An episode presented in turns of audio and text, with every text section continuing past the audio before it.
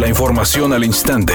Grupo Radio Alegría presenta ABC Noticias. Información que transforma.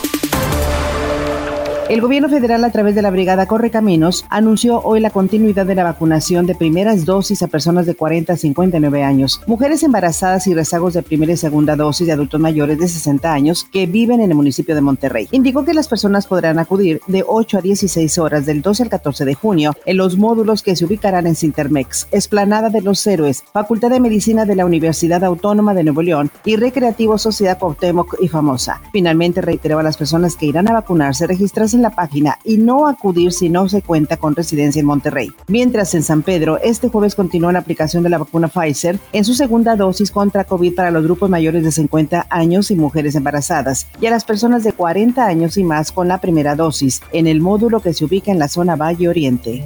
Al cumplirse 50 años de la matanza de jóvenes que se manifestaban en la Ciudad de México en apoyo a estudiantes de Monterrey por parte del grupo paramilitar denominado Los Halcones, aquel jueves de Corpus de 1971, el presidente Andrés Manuel López Obrador ofreció disculpas a las víctimas de aquella represión. Y el compromiso, sobre todo, de la no repetición, de que nunca más se reprima a quienes protestan, a quienes luchan por las transformaciones. Editorial ABC con Eduardo Garza. En Guadalupe sigue la contienda cerrada. Ahora el panista Alfonso Robledo va al frente en el conteo con solo unos 150 votos adelante de la priista Cristina Díaz. Esto aún no se termina y otra vez Guadalupe se va a definir en los tribunales.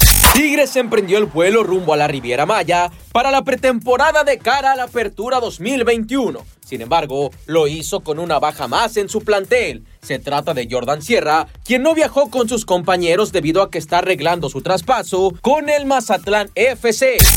Después de que Frida Sofía, hija de Alejandra Guzmán, utilizó sus redes sociales para compartir un video diciendo que demandaría a su abuelo Enrique Guzmán y también a la roquera, es decir, a su mamá, Alejandra Guzmán no ha hecho un solo comentario al respecto. Tal parece que se está pegando a lo que ya había dicho hace algunos días, que ella no iba a generar más contenido para los medios ni para las redes que tuvieran relación a ese asunto.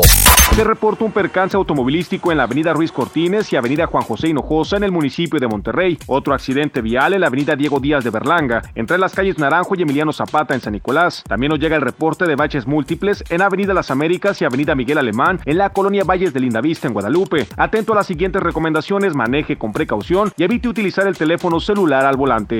Es un día con cielo despejado. Se espera una temperatura máxima de 38 grados, una mínima de 30. Para mañana viernes se pronostica un día con cielo Una temperatura máxima de 36 grados y una mínima de 22. La temperatura actual en el centro de Monterrey, 32 grados.